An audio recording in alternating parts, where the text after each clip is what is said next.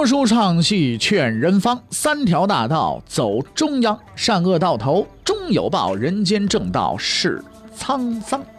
给您续上一杯茶，我慢慢的说，您细细的品。听大禹话说。明朝除了咱们广播直播以外啊，我们还在喜马拉雅独家网络发布。各位呢可以登录喜马拉雅手机和电脑客户端，搜索“大禹茶馆”，选择收听。上期节目咱们说到哪儿啊？咱们说到血贯铜人于谦布置战场，难题当前，大明面临危局。一道难题摆在了于谦面前，什么难题呢？野先呢派人过来说了。说这个，你们太上皇啊，说让人过去接他。哎，这题太难了。你要是接，你就上了当了；你要是不接，礼法上过不去。所以这个难题呢，在我们看来啊，特别难。但是在于谦那边，嘿，简单，太简单了。他立刻派出了两个人去办这件事儿啊。这俩人，一个叫赵荣，一个叫王富。值得注意的是，这两个人的官职啊。王富是通政司参议，赵荣是中书舍人，在去谈判之前，临时才分别提升为右通政和太常少卿，这是一个意味深长的人事升迁和派遣决定。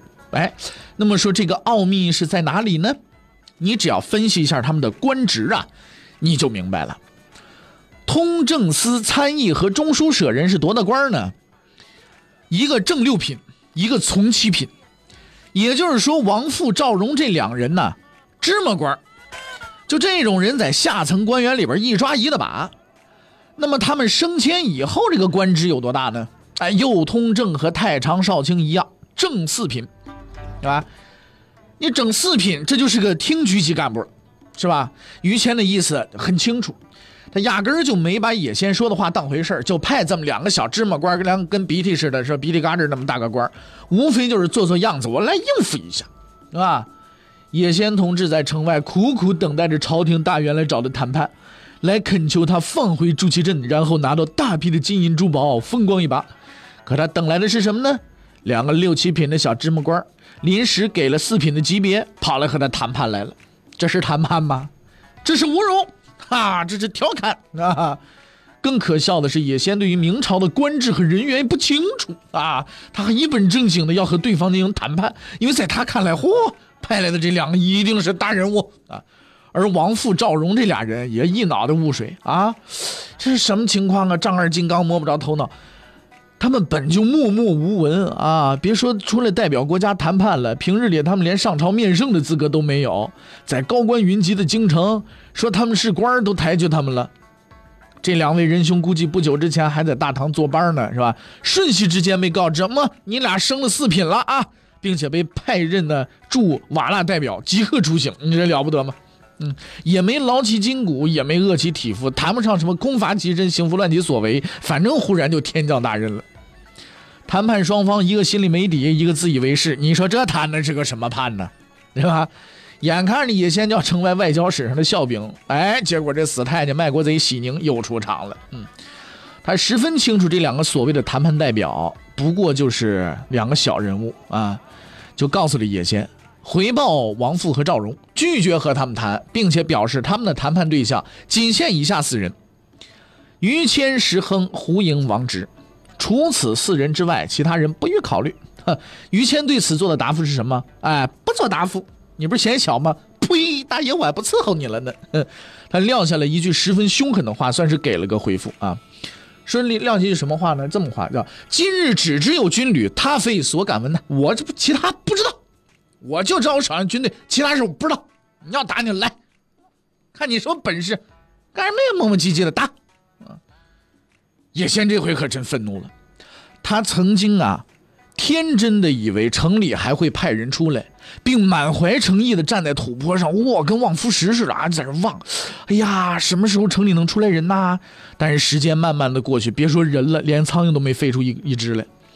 他这心灵又一次受到了严重的伤害，因为他已经意识到了自己啊又让人给涮了，他自己也应该为多次上当被骗呢负一定的责任啊。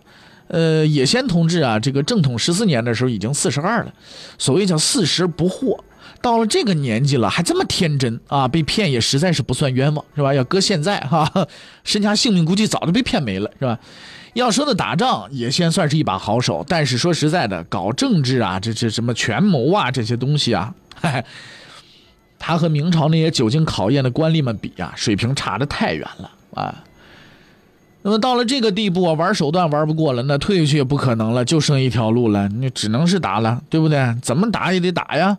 哎，我也嫌我别的不行，我就用武力征服你们。哎，这个事情我是绝对办得过的。哎，没事了，咱们什么都别说了，开战吧。于是乎，北京保卫战就此打响了。此刻的于谦穿戴整齐，跃马出城，立于大军之前，在他的身后，德胜门是缓缓的关闭。于谦面对着士兵们惊异的目光，斩钉截铁地用一句话表达了他的心意。终日谈论忠义又有何用？现在才是展现忠义之时，报国杀敌，死而不弃。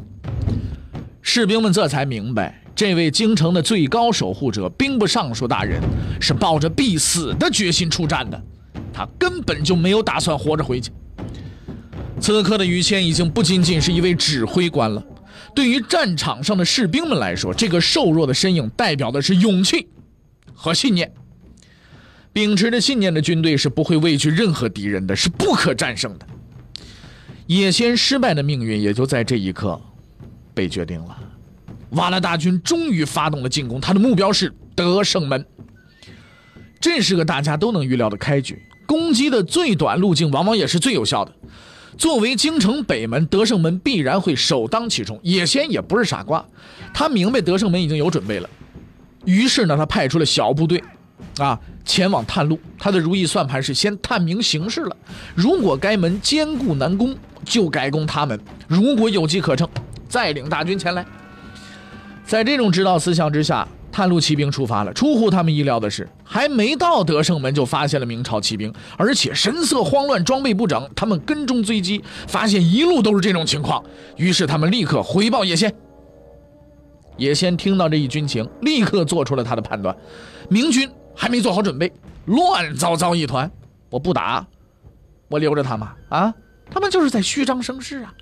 在野先正确的战术指导的这个思想的指导之下呢，瓦剌派出了一万大军进攻德胜门，带队的主将是野先的弟弟啊，波罗茂洛海。这支军队那是野先手中的精锐，他派出主力作战，表明其志在必得的决心。大军由野先主营出发。骑兵驰骋正线，烟尘四起，向德胜门杀去。踌躇满志的波罗茂洛海万万没有想到，他连德胜门的边儿都没摸着，因为在前方等待着他们的是一支复仇的军队——神机营。早在几天之前，于谦就和石亨分析了战场形势，他们一致认为，如果正面交锋，明军不占优势，要想战胜敌人，必须用伏击呀。那么由谁来伏击呢？他们又一次把目光投向了神机营。要说明的是，神机营主力部队已经在之前的战役中全军覆没了，剩下的这些人只是神机营的二线部队。那一线都死完了，那预备队自然就变成一线了嘛。作为京城三大营里边战斗力最强的部队，神机营有着极强的自信心和求胜的信念。但就是这样的一支军队，在土木堡没放一枪一炮，就被人像切菜一样干净利落的给解决掉了。神机营就此覆灭，覆灭的是不清不楚、不明不白，就这么一个窝囊的结果，是这支光荣部队所不能接受的呀。因此，在所有的京城守军当中，他们的求战欲望是最强的，复仇心理也是最重的。把任务交给他们，实在是最为合适的选择。最后的神机营此刻正埋伏在前往德胜门的必经之路上，他们隐蔽在沿路的民居当中。当探路的瓦剌骑兵趾高气昂地经过的时候，他们并没有动手，因为他们明白，这就是个诱饵，真正的大鱼在后边。没过多久，前方道路上扬起了漫天的灰尘，马蹄声伴着风声传来，神机营的士兵们不由得握紧了手中的火铳，来了，该来的终于来了。波罗莫勒海率队飞奔在最前，既然明军不堪一击，那我还得跑快一点，去晚了，功劳可就归了别人了。他已经隐约的看到了德胜门，只要越过前方的民居，京城是唾手可得，目标近在咫尺。其实他想的并没有错，他的目标确实就在前方，只是最后的目的地啊有点不同，不是京城，而是地府。当瓦剌骑兵冲入这一片空旷的民居的时候，突然从前方两翼冲出大队的士兵，堵住了瓦剌前进的道路。而与此同时，大队士兵在瓦剌军后面出现，切断了他们的退路。这种情形啊，在兵法上叫围歼，民间呢叫打埋伏，通俗的说法叫包饺子。咱们还有一些形容它的叫什么啊？就是这个呃，胡同逮驴，关门打狗。啊，奇怪的是，这些士兵并没有发动进攻。他们似乎在等待着什么。波罗孟勒海不知道他们为什么等待，也不想知道，但他清楚，已经被包围了。如果不赶紧冲出去，等待着自己的只有死亡。他亲自率领骑兵对围堵的明军发动了总冲锋，希望能够突围。他希相信，凭借自己啊这个骑兵的冲击力，足以击退这些伏兵。当然，需要一段时间，但可惜他没有争取到突围的时间。因为等待着他的是神机营复仇的火枪。经过长时间的等待和煎熬，神机营的士兵们终于等到了这个机会。他们将用手中的火枪痛击这些入侵者，为之前死去的战友复仇，并赢回这支精锐部队的荣誉。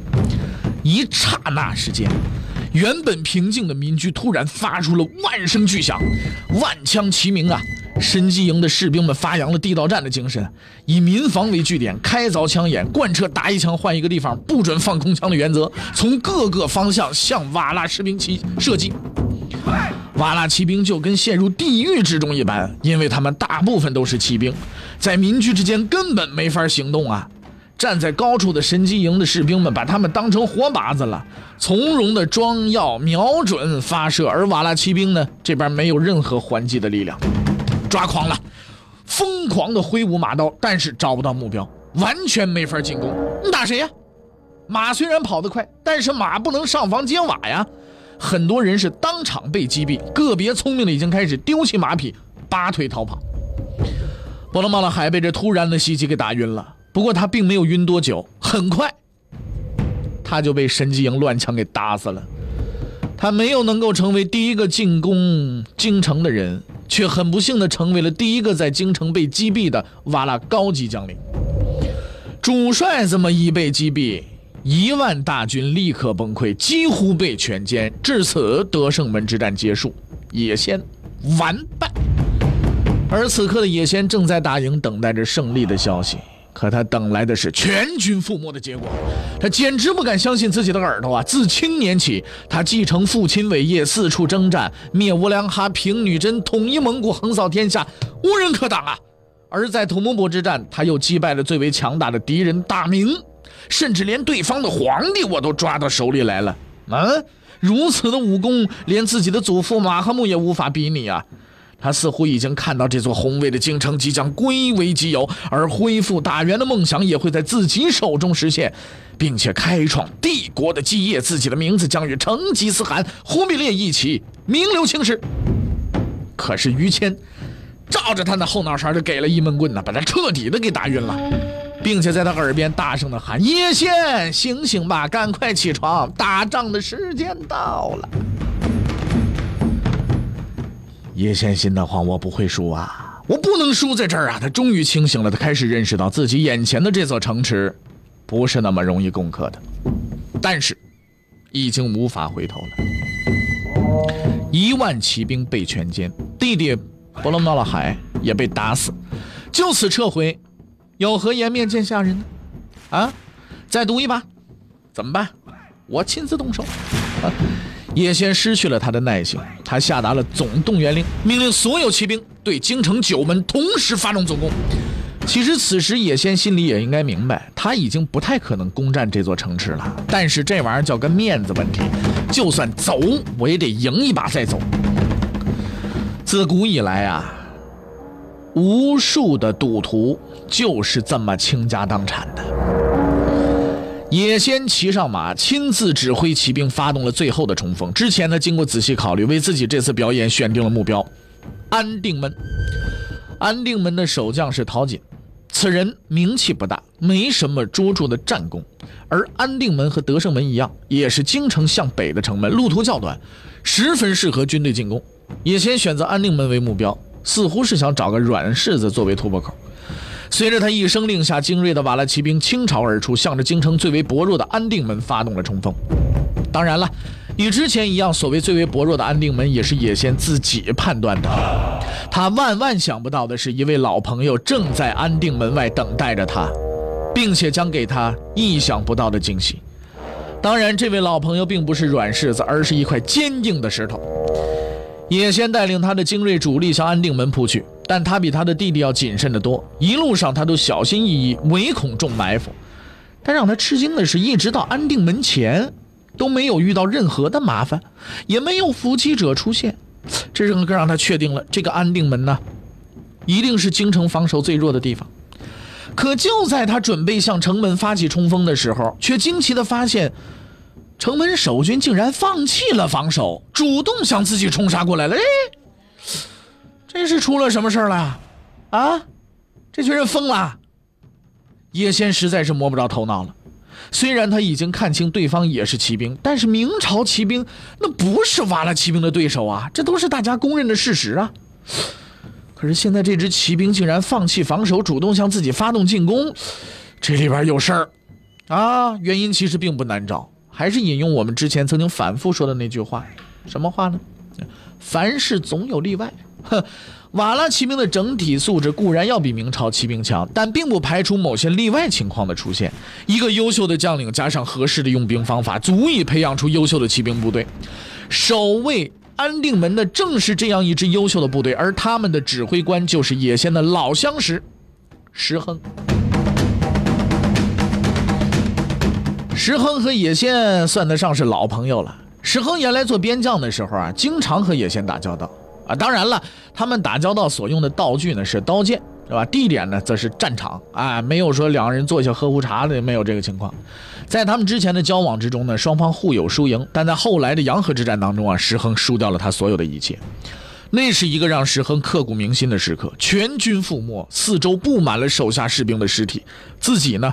孤身逃离，背后是紧追不舍的瓦剌士兵，失败的痛苦和被人穷追不舍的耻辱交织在他的心头。但石亨没有时间去体会这些，当时他最重要的任务是逃命。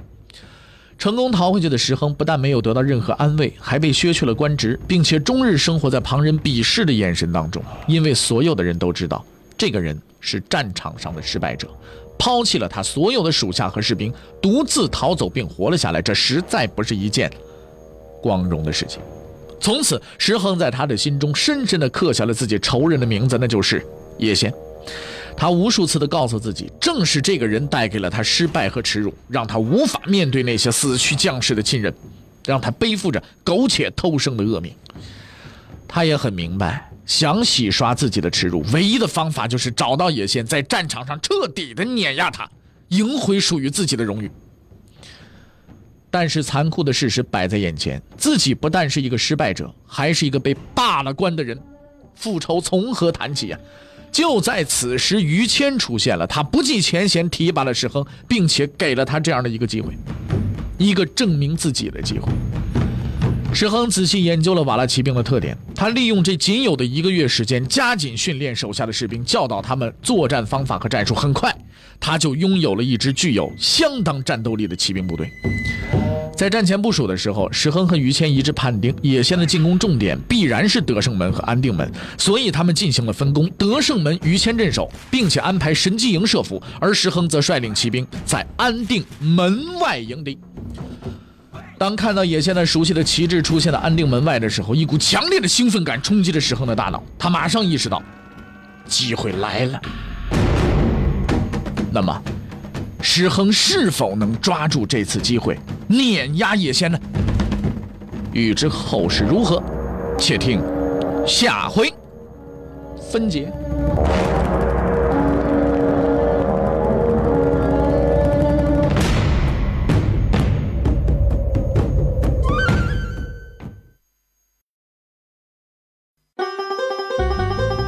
各位你想跟大禹交流吗？